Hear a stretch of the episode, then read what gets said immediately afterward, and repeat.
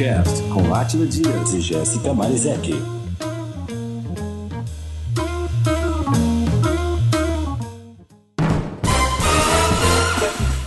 Ouvintes de Minas Gerais. Eu tenho uma ótima notícia para dar a vocês. No dia 28 de fevereiro, a Enocultura estará em Belo Horizonte ministrando o curso W7 Nível 1. Este curso é ideal para você que está começando no mundo do vinho e busca conhecimento de qualidade. Conheça as principais variedades de uva e aprenda a combinar alimentos e vinhos com uma equipe de educadores super competente e renomada internacionalmente. Não perca esta oportunidade de fazer um curso reconhecido mundialmente e aprender com alguns dos melhores profissionais do Brasil e do mundo.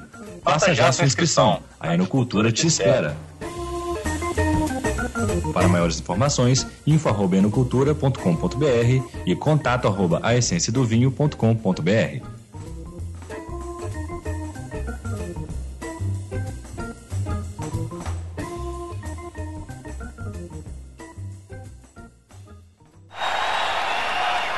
Are you ready? Uh,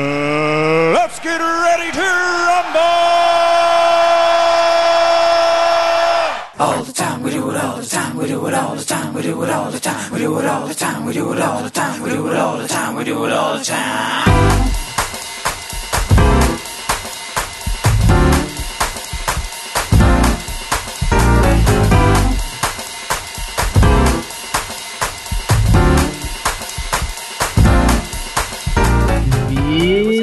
Vinho Cast começando 2015, tudo novo. Esse ano vai ser repleto de coisas novas. Eu sou o Atila e hoje, para um talk show, eu preferia ser um jornalista investigativo para me chamar da Atena. Ai, que medo. Olha lá, ó, veja aí as imagens, ó. Oi, eu não sou a Jéssica. Olha só, olha a entrevistada, bicho. É foda. A vantagem do Viocast é que pros nossos entrevistados, a primeira coisa que a gente faz não é dar bom dia, é abrir a porta da adega e a pessoa já se sente em casa. Bem, senhoras e senhores, hoje é dia de entrevista, mais uma entrevista. A gente já teve a primeira entrevista com o Eduardo Vinhozinho e agora a gente já tá começando com mais uma entrevista. Daqui a pouco a gente vai ficar rico e vai pra um canal de TV. Mas vocês estão estranhando que a Jéssica não se pronunciou, porque hoje, excepcionalmente, ela não está aqui, cara. Ela foi buscar chinchilas monges lá no Himalaia. Oh my God! Mas vocês vão saber quem é a nossa entrevistada em breve.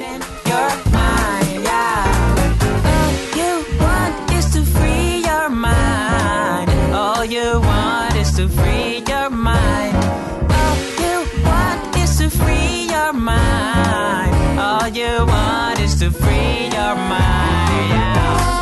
Então, sou carioca, mesmo, da gema. O Rio de Janeiro continua lindo. O Rio de Janeiro continua sendo.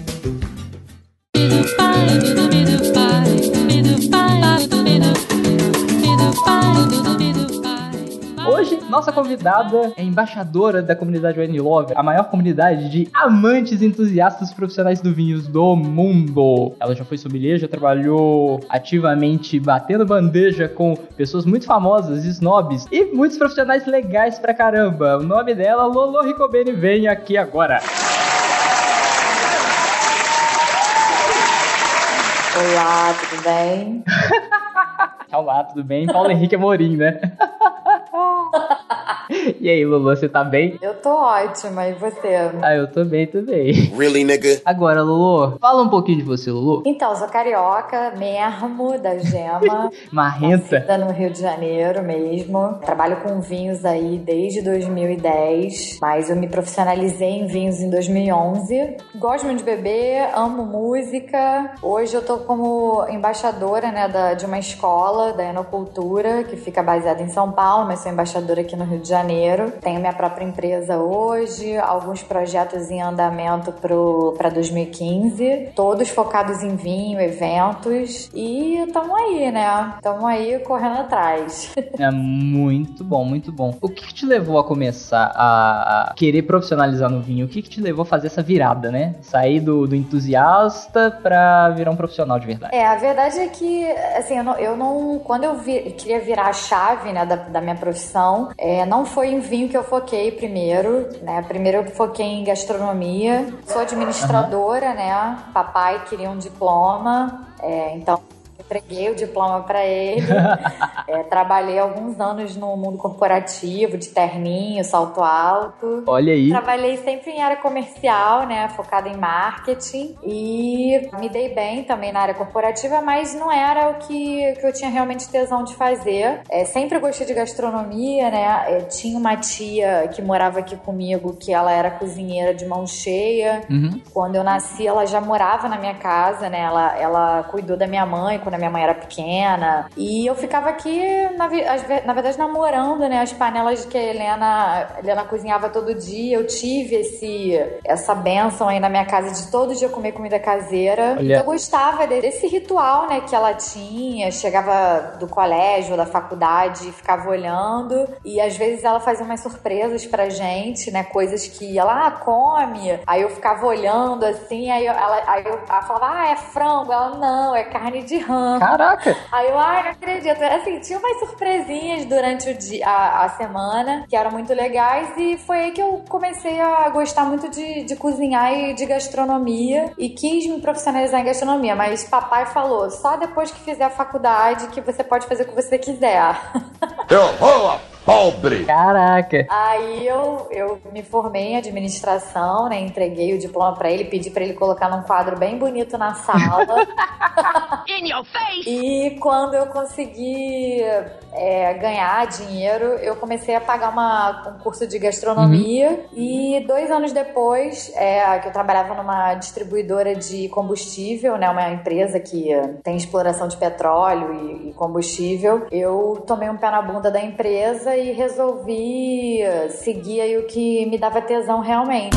Aí eu entrei no restaurante pra virar é, participar da, da área de alimentos e bebidas, né? Pesquisa, custo. Teoricamente, coisas que um administrador faz, né, no restaurante.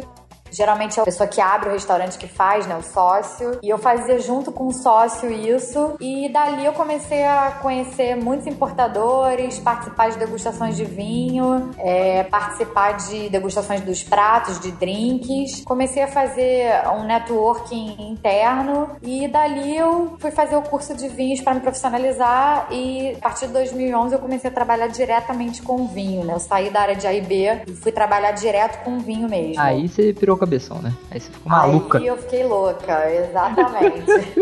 então, sou carioca mesmo, da gema. O Rio de Janeiro continua lindo. O Rio de Janeiro continua sendo. O que, aconteceu? Ano passado, é, eu tava já trabalhando por conta própria e Uhum. é muito. é, O início para um empreendedor é muito complicado aqui no Brasil, né? Porque a gente não tem muito incentivo, os incentivos, eles têm muita burocracia, então a gente realmente fica meio. me- no início meio engessado, você tem que fazer muitas conexões. A morosidade do processo, você precisa de um Isso. capital de giro alto, né? É, e uma amiga, né, uma grande amiga, Regina, ela disse: Olha, vou fazer o seguinte. é, ela, ela é astróloga, essa minha amiga, eu faço curso de astrologia com ela, inclusive. Olha só. E ah, ela falou assim: Olha, é, como eu tenho muitos alunos, né? Toda sexta-feira você pode dar aula na minha sala de jantar e eu faço a sua propaganda aqui, você faz a sua propaganda também. Ela, ao máximo, são oito pessoas. E em fevereiro do ano passado, né? Já tem um ano esse projeto. Eu dou aula às sextas-feiras na casa da Regina, em Botafogo, aqui no Rio de Janeiro. E eu lembro que a primeira turma, assim, foi uma turma muito animada. Yes, science! É, com pessoas de mais ou menos a faixa etária eram de 35 anos, né? 35, 50 anos, porque tinha um casal mais velho lá, que também é um casal muito amigo meu. Uhum. E uma das alunas, a Luciana Paz, nessa época ela não me conhecia ainda. E ela, nossa, vou fazer uma aula com uma aluna que com uma professora que o nome é Lorraine, nome de quiche. Ela é francesa, com essa cara de bonequinha, porque tem uma, um rosto muito claro, né? A pele muito clara, europeia do meu pai. Sou foda! E caramba, eu tenho que vir muito arrumada, como é que vai ser? E chegou lá, a aula era super descontraída, né? Uma aula muito informal. Claro que sem perder a questão de aprendizado, é óbvio. Mas foi uma aula super divertida e foi aí que eu consegui é, começar a dar aula e ver que realmente eu tenho vocação para isso. Dar aula, passar conhecimento para mim é uma coisa muito gratificante, né? Mas é aquilo, eu tive que passar por vários níveis de profissionalização para chegar a dar aula, né? Porque você para dar uma aula de alguma coisa, você tem que dominar aquele assunto, entender, existem dúvidas muito cabeludas que as pessoas perguntam em relação ao vinho, coisas também que muito profissional aí passa errado, né? Então a galera lá na aula, pô, me falaram isso no restaurante tal, me falaram aquilo. Mas aqui, agora eu, tô, eu fiquei curioso, como é que era o início aí desses cursos aí? Vocês falavam assim, ah, venha, venha até aula fazer o curso de vinho e ganha uma leitura de mão baseada em Plutão? Era isso? Assim, a, a astrologia, é, na verdade, ela. Hoje a nossa aula de astrologia, ela é. Ela tem o vinho, tá? Como coadjuvante na mesa. Porque a gente faz um. Como assim? Vocês leem a borra? Pega um chateau, Não, a gente um leu- chateau Margot velho e lê leva- a borra? Cada uma leva o seu mapa astral. Ah. Hoje, hoje eu, eu consegui introduzir. A gente leva uns vinhos, uns quitutes, abre umas garrafas de vinho, a aula fica super animada. E, Caramba. e dali a gente sempre, quando termina a aula, a gente sempre abre mais uma garrafa pra finalizar sexta-feira. Eu imagino, filho. É, é literalmente a coisa de outro mundo, bicho. Exatamente, uma coisa bem, bem louca, bem astral. Então, sou carioca mesmo, da gema. O Rio de Janeiro continua lindo. O Rio de Janeiro continua sendo.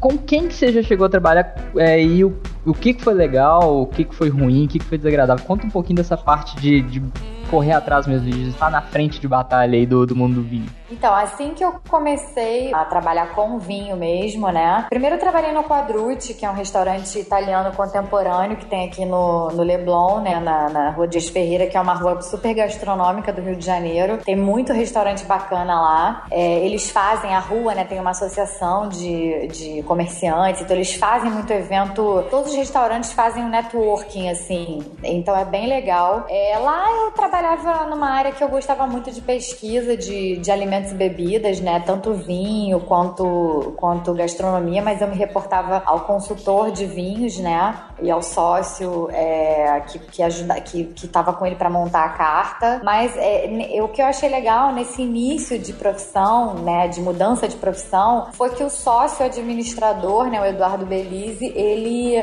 me deixava muito à vontade para eu expor o que eu queria construir ali. Então eu tinha muito essa autonomia que ele me dava. Então eu consegui construir muita coisa, melhorar alguns processos. Dá um exemplo aí. É, por exemplo, a gente tinha um turnover muito alto no restaurante. Aham. E eu conversei com ele, falei, Eduardo, eu acho que a gente tinha que tentar contratar uma pessoa de RH. Né, pra, pra, porque eu falei, caramba, a gente sabe que a mão de obra nessa área é muito complicada. Porque assim, se um restaurante do lado do, do seu oferece 50 reais a mais num, num salário, tem garçom que vai, que migra de casa. Essa situação de mão de obra no Brasil é uma situação que me- é, uma, é, uma, é uma coisa que me preocupa muito, porque as pessoas elas não têm muita. Como é que eu vou explicar? A pessoa ela se vende por muito pouco, entendeu? É, dada a necessidade, né? É, ela acaba tem indo questão outro lado. necessidade também, exatamente. Tem, o eixo Rio-São Paulo, isso é um complicador grande, porque são cidades muito caras, né? Sim. Então, aquilo, a pessoa realmente ela tá ali pra sobreviver, pra sustentar filho, enfim. Mas lá no, no, no Quadrute, a gente, o que, que a gente fez? A gente contratou uma pessoa de RH e o nosso turnover, ele abaixou muito. E isso foi uma, uma coisa que a gente, pô, que foi legal, né? Foi de grande valia.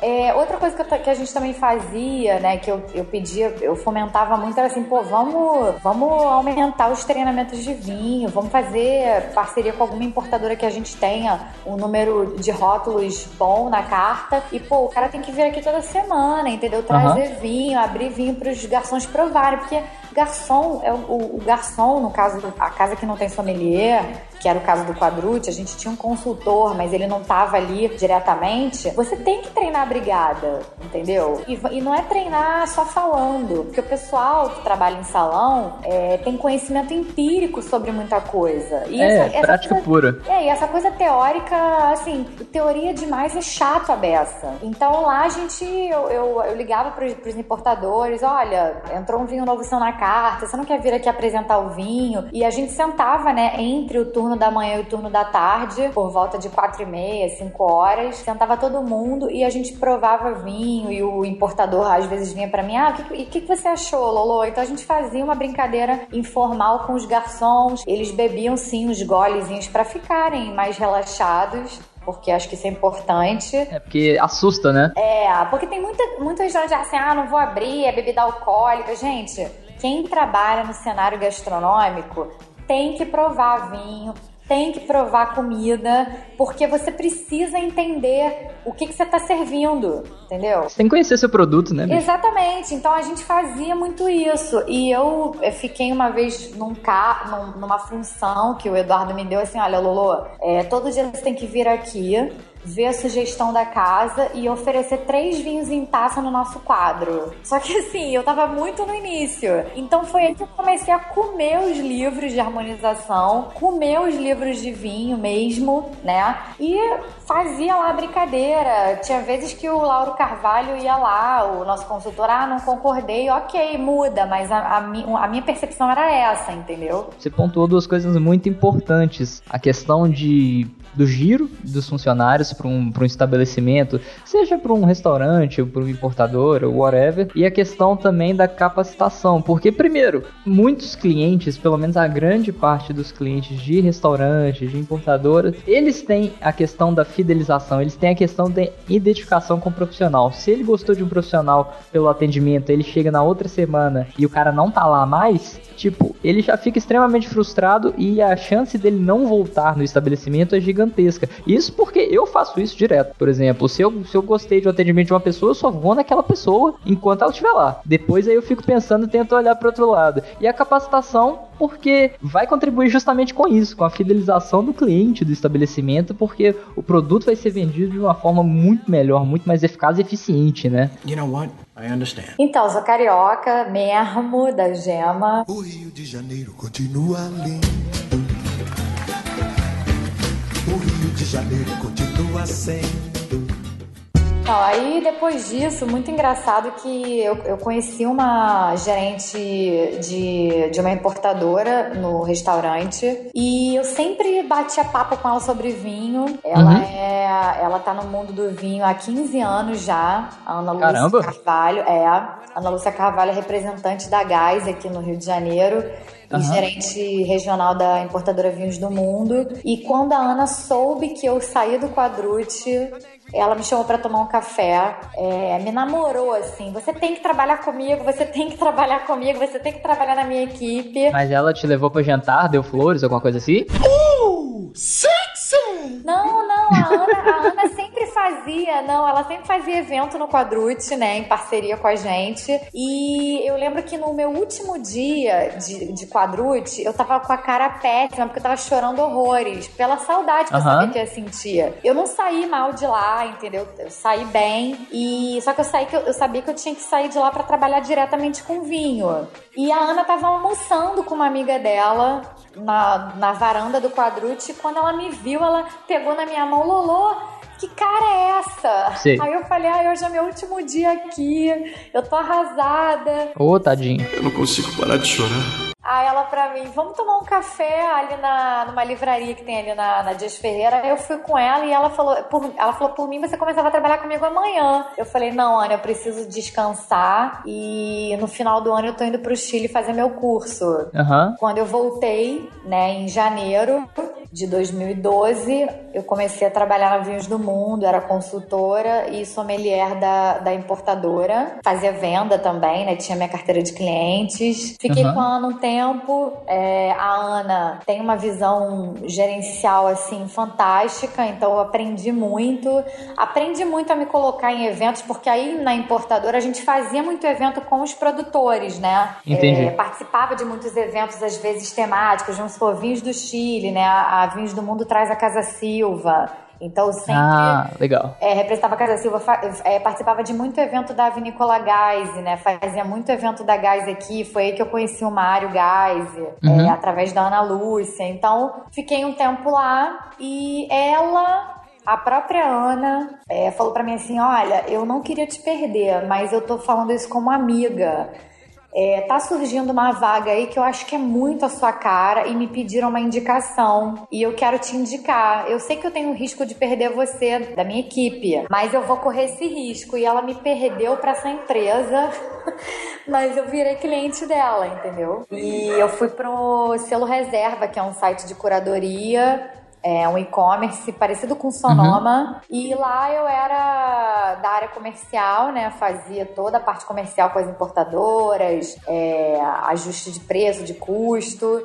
Montava a grade de ofertas no site junto com os sócios também. E era curadora de vinhos, né? Bebia vinho, fazia videozinho sobre harmonização. E lá eu é, tive prazer de conhecer o Maurício Shapiro, que é, era um dos sócios e curador, e ele, ele assim, bebe vinho há mais de 20 anos, então a gente trocava muita ideia e toda quinta-feira era o nosso happy hour, né? Então, depois do, do horário do trabalho, eu reunia todo mundo da redação, os sócios, a gente fazia, comprava uns, uns frios e bebia os vinhos da semana, né? Porque a gente provava, sei lá, 15 vinhos por dia, mais ou menos. Caramba. Era muita coisa, era um volume muito grande. E, como uma boa wine lover, eu consegui converter uma pessoa que trabalhava comigo lá, que é- ela é formada em, em francês, a Liana, formada em letras. Ela tinha mestrado né, na parte de redação, então ela era nossa redatora lá e ela era da área de. Ela também é, é, via os nossos textos, estava tudo ok. E a Liana hoje ela trabalha com vinhos. Olha Então só, consegui rapaz. converter a Liana. É, rapaz, converteu água em vinho, amém. A Liana hoje é bebedora e trabalha na Gran Cru. Olha só que loucura. Então, sou carioca mesmo, da Gema. O Rio de Janeiro continua lindo. O Rio de Janeiro continua sendo. E depois disso, e de lá, você foi pra onde? É, depois do, do selo reserva, eu resolvi me rebelar e trabalhar por conta própria. Aham. É, sabia que não ia ser fácil, né? Aí eu abri o Lolo Ricobene Consultoria de Vinhos, que tem até uma página Hum. no Facebook. É, nós vamos colocar o link aqui. Isso, e assim, via contatos, né, fuçando algumas coisas, eu trabalhei com o Marcelo Copelo é, no Rio Wine Food Festival, é, a primeira edição, que teve aqui em 2013. Uau! É, e a gente trabalhou junto, eu era da área de marketing no evento, então é, fazia todas as ligações que tinham nos eventos, né? É, trabalhava com, a, com, a, com as listas dos convidados, né? Seleção dos vinhos que iam, iam para cada evento. Sim. E a gente fez um evento muito legal, assim, porque não sei se, se, se você sabe, acho que você já sabe do- dos papos que a gente já teve, que eu sou apaixonada por música. Uhum. E eu tive a oportunidade de comandar um evento do Rio and Food Festival dentro de um, de um instituto de música. Né, Olha, que tem na rapaz. Urca, aqui no Rio de Janeiro, exatamente. Na, no- é um bairro lindo, inclusive. E a gente fez uma feijoada com vinho brasileiro lá nesse instituto. Aí, posso falar chorinho, essas coisas. Aí assim, né? rolou, exatamente, aí rolou samba, rolou chorinho, rolou MPB, rolou muita coisa boa e rolou muito espumante rosé com feijoada. Porra, Foi sensacional. muito bom. Galera, vocês não têm ideia do tanto que isso é bom, cara. É, rolou muita coisa boa. E detalhe, só um detalhe. É, esse evento, né, eram vários eventos assim, paralelos. Então, por exemplo, tinha um jantar num restaurante e tinha uma, um, um encontro em outro restaurante no mesmo tempo. Então a gente às vezes deslocava a equipe, né? Esse, Uhum. Essa feijoada que teve na Urca, eu tava com 38 de febre, trabalhando lá com espumante, feijoada e tava lá rindo pra caramba. Foi, foi uma coisa espetacular. Eu tava mal, tava com uma crise alérgica, mas tava lá firme e forte. É, quem, quem sabe, assim, a pessoa que sabe o significado de trabalhar com o que ama, ela vai entender muito o que eu tô falando. É, não, porque, tipo assim, você vai na raça e acaba que tu melhora no meio do processo, né? É verdade. Isso é muito bom. E depois, aí você fez a consultoria e beleza. E quando que surgiu a Wine Mood? É, a Wine Mood, ela surgiu, é, ela já era um projeto que estava engavetado, na verdade, né? Só que eu, eu não tinha tempo, assim, só para você entender um pouco, o Lolo Ricobene Consultoria de Vinhos, é, ele, ele nasceu é, em fevereiro de 2014. É, na verdade, assim, eu abri o Lolo Consultoria de Vinhos para trabalhar com, no Rio Wine Food Festival. Aí depois eu virei gerente comercial do, do, da Baco Multimídia, né? Que é o grupo multimídia do Marcelo Copelo, que tem a revista impressa, que tem é, é, a parte de mídia que ele, que ele, que ele coloca aí na, nas redes sociais, enfim. E eu, eu trabalhava também como colaboradora para revista, né? Eu escrevi alguns textos pro, pro Copelo. Aí, logo em seguida, eu é, comecei a dar as aulas em Botafogo, né? Em fevereiro do ano passado. E em abril do ano passado eu fui chamada para ser consultora de, uma, de, um, de um evento muito grande que o jornal o Globo fez junto com o Jornal é, Público de Lisboa. É um evento que é Vinhos de Portugal no Rio, que vai ter esse ano de novo, tá? A gente já está se, se, se, acertando aqui para fazer a segunda edição. E foi lá que eu conheci uma grande pessoa que mora em Portugal, o André Ribeirinho, que uhum. é o, um dos fundadores da comunidade Wine Lover na, no Facebook. Ele era curador do evento, né? Ele, ele veio por Portugal. Uhum e eu fui contratada pelo Brasil e a gente trabalhou junto, deu super certo. É, eu ainda não tinha o Mood aí. Aí o nosso evento foi. A gente fez em maio. Em julho eu fui trabalhar no evento da empresa dele em Lisboa. Isso. Peguei o, o, avião, fui pra lá. Aí foi, foi demais, cara. Lá o negócio Foi pra terrinha, é né? Fui pra terrinha. E foram 10 dias, assim, espetaculares. A gente, eu conheci muita gente lá. A Ana Sofia, a Karen, que é, é brasileira e mora em, em Frankfurt, é, trabalha vinho também. A Ana Sofia, que é. Ela tem a Wine Agency né, em Londres com uma sócia, mas ela mora em Portugal. E a Ana Sofia é embaixadora dos vinhos brasileiros lá. Olha só. Então, ela, ela trabalha com Wines of Brazil lá fora. É, e o evento foi espetacular, né? Foi demais. Provei muita coisa boa, muita coisa que ainda não tem no Brasil e muita coisa que tem também, né? Conheci muita gente e a gente foi quatro dias pro Douro. Uhum. E logo depois que eu voltei de Portugal, eu conversando com uma amiga que tinha uma agência de viagens. É, eu, eu expus para ela o meu projeto e a gente fechou a parceria e abriu a Wine Mood. Olha só, que tipo assim, a viagem foi tão foda que aí você voltou empolgadíssima, né? É, muito assim. Aí eu voltei, eu fiz um freela para a Comissão Regional dos Vinhos da Península de Setúbal. Olha que massa. É, aqui, né? Então eu gerenciei assim eventos é, é, em BH, Campinas e Rio de Janeiro e São Paulo é, junto com a equipe, né, aqui, aí veio a, a, a, pessoa que faz a promoção dos vinhos da Península de Setúbal aqui no Brasil, Andréa Lucas. Uhum. É, pela Wine Mood, é, eu, já fi, eu já dei algumas aulas, fiz algumas palestras. Olha que massa. Então, sou carioca mesmo, da Gema. O Rio de Janeiro continua lindo. O Rio de Janeiro continua sendo Agora que você tá com a cultura agora, aí beleza, no seu novo ciclo, além da prospecção, então o seu papel aí é tipo é formar as turmas e, e o que mais você vai ter que fazer aí? É, eu formo as turmas aqui, né? A gente fecha é, o WSET aqui, né? Que é o curso da instituição Wine and Spirits. E a gente também tem projetos de trazer outros cursos da enocultura para cá. Então eu tô fechando algumas parcerias aí que o pessoal que tá antenado vai, vai saber logo logo. Uhum. A gente tá abrindo uma praça no Rio de Janeiro bem bacana. Eu tô assim, gás total, focada muito na, na nisso e também é, viro, virei instrutora, né? Próximo, próximo curso que tiver aqui, com certeza Lolo Recu... Você vai dar nível 1, é, né? dará aula nível 1, exatamente. Olha, gente, que chique. Amanhã, tá, amanhã Ah, tá fácil, é, a não, gente tá gente. correndo pra todos os lados, né? Então, sou carioca, mesmo, da gema. O Rio de Janeiro continua lindo. O Rio de Janeiro continua sendo. Beleza, agora que a gente já soube bastante, né? Praticamente tudo, só não soube seu signo, né?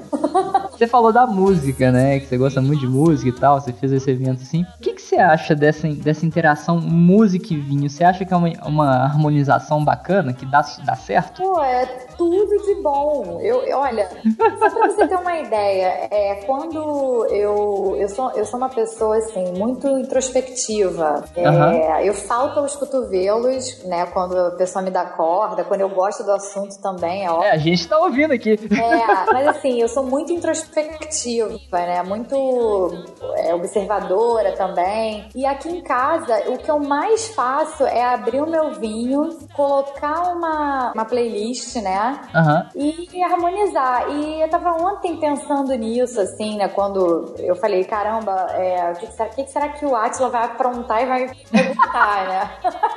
Olha, olha a resposta aí. Eu acho que tem tudo a ver. Ontem mesmo eu tava bebendo espumante, né? Não, na sexta-feira. Sexta-feira eu tava bebendo espumante brasileiro e eu tava ouvindo Bebel Gilberto. É, caramba, quando eu ouço uma música da Bebel, eu, eu, só, eu lembro só assim, né? Areia, espumante, vinho branco, calor, Bahia, rede, mar, vento na cara. Jacaré e Iemanjá 69, onça pintada, vatapá Então, sempre quando eu vou beber um vinho, eu escolho o vinho é, e, e- e coloco uma playlist que eu acho que é parecida com o vinho que eu tô bebendo, ou então ao contrário, né? Às vezes eu tô ouvindo uma música, não quero parar de ouvir aquela música e eu vou, vou ali na minha humilde seleção de vinhos que tem aqui em casa, pego um vinhozinho, sento na frente do computador ou então coloco é, a, a playlist na, na TV, né, na, na Smart e fico pela casa ouvindo, aí eu começo a dançar, a vizinhança não entende muito, mas é, É, a tipo música assim- é uma coisa que me liberta muito, assim, eu amo música, sempre que eu posso eu estudo é, algum instrumento, eu já toquei chequerê, não sei se você sabe o que que é, Faça a mínima ideia, não sei nem que cor tem. Pois é. Então, chequerê é uma cabaça.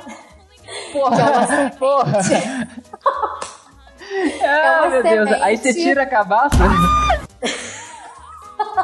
É uma semente que eu, eu não sei exatamente do que, que é, que é bem grande. E em volta dela tem uma rede, né? Uma espécie de rede com umas miçangas. Oh, Lord, look at this is crazy. Então, quando você joga ela pro la pros lados assim, ela faz um barulho tipo de um chocalho. Aham. Mas é um barulho que não é tão agudo. E eu tocava um- num bloco, eu tocava chequerê, eu era chequerete. E agora eu mudei, agora eu tô estudando tamborim, que fa- acham que é fácil, mas é bem complicado. O instrumento complicado. Então, sou carioca, mesmo, da gema. O Rio de Janeiro continua lindo. O Rio de Janeiro continua sendo. More than you know, than Ah, eu tenho aquele, tenho aquele momento também muito introspectivo, assim, de ouvir. Reflexão, é, né? É, eu, eu, eu ouço muito jazz, né? Então, eu, eu tenho uma- um lado muito, assim, meu. Eu, eu, eu gosto muito de ficar. é, eu, eu mesma e minha, minha garrafa de vinho e minha, e minha música. Então, aqui em casa, às vezes, é, a galera tá aqui na sala, tá no quarto do meu pai, enfim, tá na varanda e eu tô no meu quarto sozinha, com a porta fechada, ouvindo minha música, é, bebendo meu vinho. E quando eu ouço jazz, geralmente eu gosto muito do John Coltrane, né? Uhum. E outra coisa que eu amo Ah. é, são as divas do jazz, né? Ó, aí sim. A Billie Holiday, a Ella Fitzgerald, a, a Nina Simone. Exato. Então, Porra. cada uma tem a sua peculiaridade, né? Por exemplo, a Billie Holiday, é, ela tem uma... Ela carrega uma nostalgia muito grande na, na música dela, né?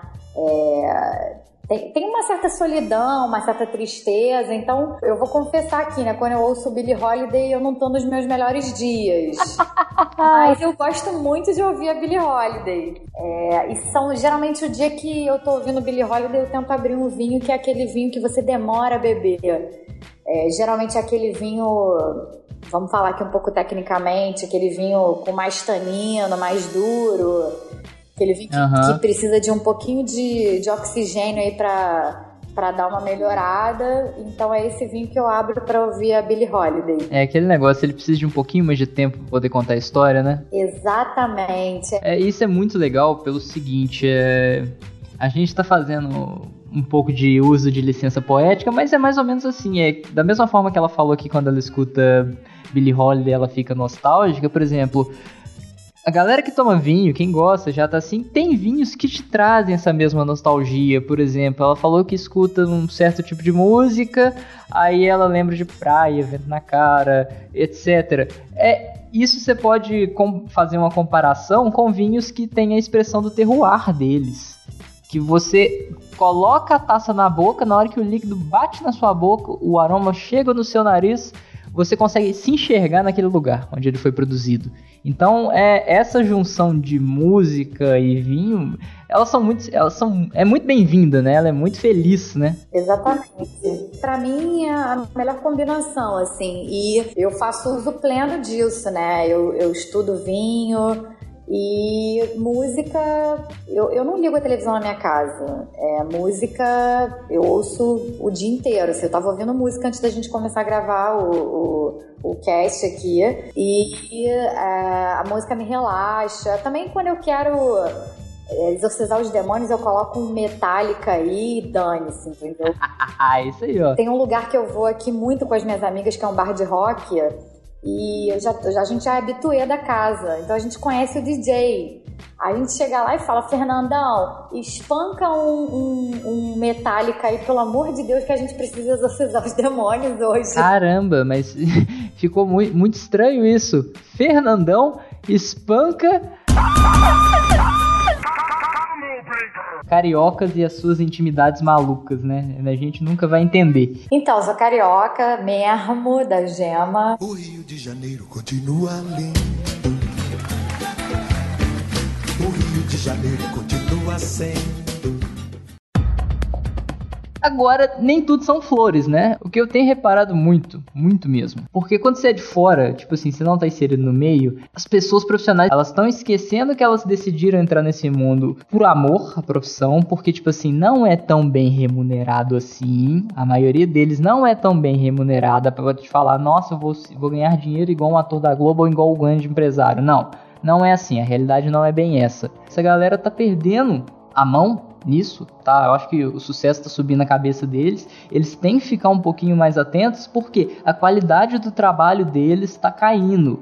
A qualidade do trabalho dessa galera tá caindo vertiginosamente e tá uma coisa que tipo, ah, beleza, a galera não tem senso crítico, aí que você se engana, porque tem senso crítico assim. O problema é que o mundo do vinho é, é ainda um tanto quanto impositivo, né? E a galera fica com medo de falar, mas vai ter uma hora que eles vão ficar à vontade e aí vocês vão ver o bicho pegando, aí vocês vão ver onde a calça aperta, porque, caralho, o que eu tô vendo de trabalho ruim solto no mercado aí, nego fazendo fama, caralho, tá fora do gibi. Porque se chegar um crítico de verdade, vai falar, meu amigo, que merda tu tá fazendo, saca? É, é um bem, bem bizarro isso.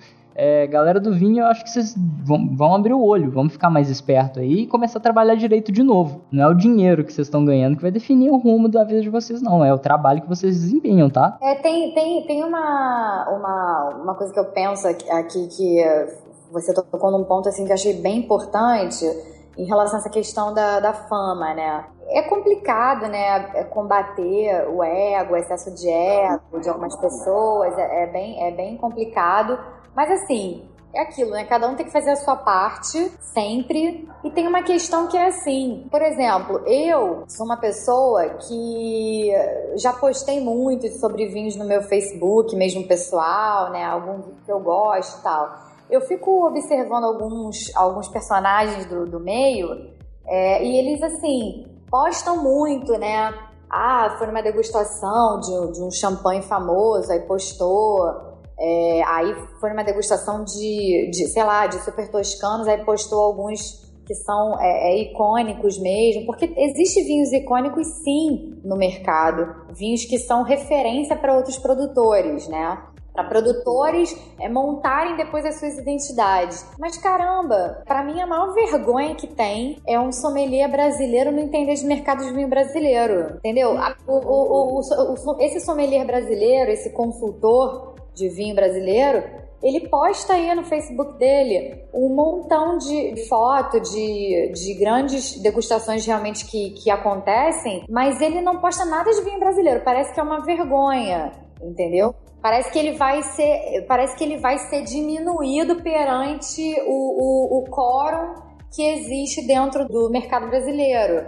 Eu acho que a gente, culturalmente falando, em relação ao vinho, nós brasileiros, a gente está num processo embrionário ainda. Não tô falando da indústria, não. Tô falando do pensamento do profissional. Porque entenda. E do consumidor também. Não, pô. então, mas olha só, vamos lá. Se a gente for, for analisar a cadeia, o consumidor, vamos supor, eu sou consumidora de vinho, eu gosto, mas eu não entendo nada. Aham. Quem é que vai me ensinar sobre vinho? É o profissional. Exato. Então, assim, se o profissional ele não é engajado, né? Ele quer chegar lá e, e falar sobre só, se- sei lá, ficar cagando regra sobre um produtor, enfim, puxar o saco de alguém, eu vou me ater à informação que ele me deu, entendeu? Ó, eu fui numa degustação profissional só de Pinot Noir, que um crítico de vinhos fez aqui no Rio. Já tem uns dois anos isso. E a gente provou seis ou sete pinots. Então ele começou com um pinot argentino, depois ele foi para um pinot chileno, teve um pinot, se eu não me engano, austríaco, é, esloveno, acho que, acho que é isso. É, teve, um, teve pinot da Borgonha, teve um pinot italiano e um último pinot que eu não lembro qual era. Olha, ele denegriu todos os pinots, menos o da Borgonha. Gente, isso pra mim não é referência de treinamento. Assim, desculpa, não é. Porque eu, eu, eu levantei a mão e falei pra ele, eu falei, olha só, eu, eu respeito que você diga que a Borgonha é o berço da Pinot, porque de fato é. Agora, o que eu acho que é legal do profissional de vinhos fazer, são, são os profissionais que eu admiro, tá? Na, na minha concepção, é aquele profissional achar um pinot legal, bom, barato em outro terroir. Que o consumidor final, gente, Átila, o consumidor final, eu dou aula para pessoas com poder aquisitivo alto e que não fazem curso de vinho na ABS ou que seja em outra escola, tá? É, não fazem porque acham. é, já me falaram, pô, fiz, fiz curso e achei um saco, achei chato. Meu negócio é beber, é, o meu negócio é a parte lúdica, né, da- do, do vinho. E, cara, o que os meus clientes, os meus alunos reclamam, sabe o que, que é? Caramba, pô, eu vou lá no mercado, chego lá, tem uma cacetada de vinho e eu não sei qual vinho eu vou, né, escolher pra, poder beber na minha casa, entendeu? Vou comer uma pizza, não sei qual vinho que eu vou escolher. A cadeia pra mim hoje é é, o consumidor final ele não tem informação porque o profissional não dá informação para ele. E se o profissional não dá informação para ele, rola aí um gargalo muito grande e grave. Porque assim, por que, que as pessoas acham, o consumidor vai no, no, no, no restaurante e ele paga 70 reais num vinho, sei lá, francês, que é simples, e não paga 70 reais num vinho bom brasileiro. Porque ele não entende de vinho brasileiro. Ele não entende porque ninguém fala pra ele o que, que é. Então, assim, a- a- o que me deixa revoltada, na verdade, é isso. O, o, o, o profissional ele gosta muito de ficar mostrando aí que ele vai numa degustação de vinhos icônicos, que ele conseguiu ir, sei lá como é que ele tá lá, entendeu? Como é que ele foi para lá, enfim. Mas ele não mostra é, o que, na verdade, acho que tem que ser vendido. E outra coisa também, além disso, é, ele não mostra. Pô, isso aqui é um custo-benefício bom. Você que é consumidor final vai lá e compra, entendeu? Vai lá. Eu, nas minhas aulas, coloco vinho caro, vinho que tem que ser falado, vinho icônico, mas eu também coloco vinho muito barato para a pessoa ver a diferença e, e saber o que, que ela vai comprar, entendeu? É óbvio, o meu movimento perto da- da- do mercado todo é muito pequeno, mas eu faço meu movimento, entendeu? Não vou deixar de fazer nunca. É, não, exato. Tipo assim, você vai, você tá fazendo seu trabalho. E o trabalho do profissional, pelo menos o- a minha concepção de trabalho de profissional, seja em qualquer área, mas no mercado do vinho é, a partir do momento que você, vamos supor, faz, um- faz, faz um post, me divulga um vinho, você começa a se tornar uma pessoa pública. Uma pessoa que as pessoas vão ver, vão, é, vão seguir por causa que você tem uma formação, você tem experiência no mercado, então, ou seja, você tem toda uma credibilidade. Pessoas começam a acreditar em você. Então, cara, o consumidor, um mercado em expansão com potencial expoente igual o Brasil, cara, precisa de profissional que mostre vinhos de entrada, vinhos brasileiros, vinhos do dia a dia, para a pessoa começar a ter o hábito de consumir vinho todo dia, de tomar a sua tacinha toda noite. Mas não, a galera, a galera brasileira parece que tá na contramão. A- o, o sonho do mundo do vinho é o quê? É ficar longe do raio gourmetizador. Porque desde quando o mundo é mundo, o vinho é totalmente gourmetizado. A ideia é acabar com isso. O que está acontecendo é justamente a via oposta. Ninguém tá preocupado. A galera tá deixando de se preocupar com isso. A galera tá querendo é, continuar postando. Nossa, olha esse Chateau Palmer. Olha esse Chateau Margaux. Olha esse Chateau Petrus. Porra, galera, vamos e aí? E seus clientes, a galera que tá vendo? Ah, mas é o que eu faço na minha vida. Então, seja, bote todos os seus perfis privados, não mostre nada para o público. Então, sou carioca mesmo, da Gema. O Rio de Janeiro continua lindo. O Rio de Janeiro continua sendo.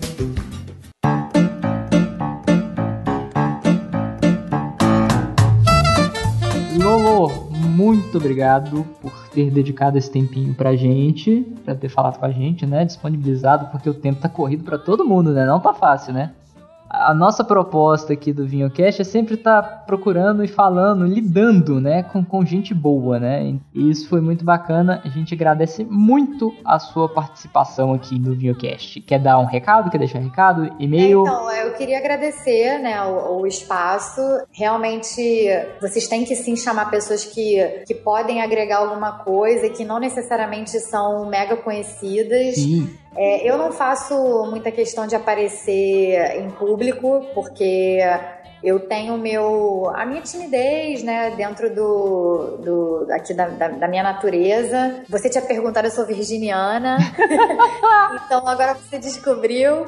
Então eu sou uma pessoa que eu tenho uma, eu sou muito introspectiva, gosto muito do meu espaço, respeito muito o meu espaço, então não gosto muito de aparecer é, em público. É por isso que eu já, já deixei de fazer alguns projetos por conta disso. Sim. Mas queria agradecer imensamente aqui o espaço, é, o seu tempo aí, que eu sei que também é muito corrido. Bom, é, o que eu puder ajudar e agregar, pode contar comigo. Maravilha. E bom, por favor, quem, quem ouvir esse podcast, bebam mais vinho, mas com qualidade, é óbvio. Exatamente. E lançar aquele lema lá do Edu do vinhozinho, né? Mais vinho, menos frescura. Exatamente. Vamos, vamos deixar a pose para os modelos da passarela, gente. E vamos curtir o vinho. É verdade, eu concordo muito com você. Obrigadão. Isso aí. Então, galera, pode seguir a gente nas mídias sociais, Instagram, Twitter, Facebook. Aqui no post também do desse episódio vai constar também os contatos da Lolo, quem quiser adicionar ela, quem quiser seguir ela no Instagram, os caramba 4.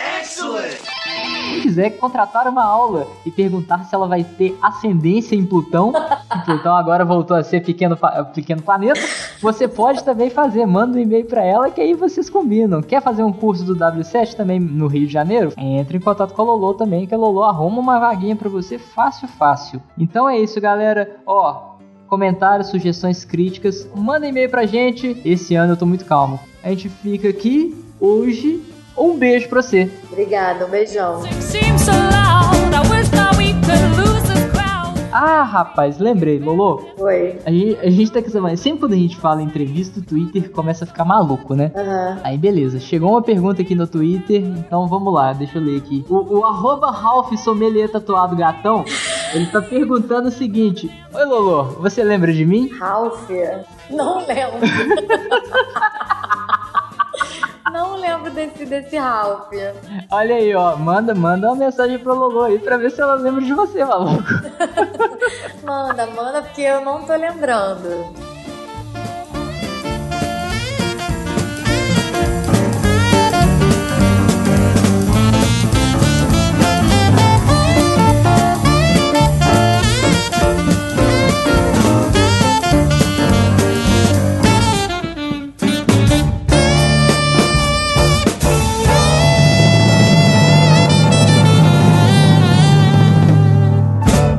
Você ouviu Vinho Cast.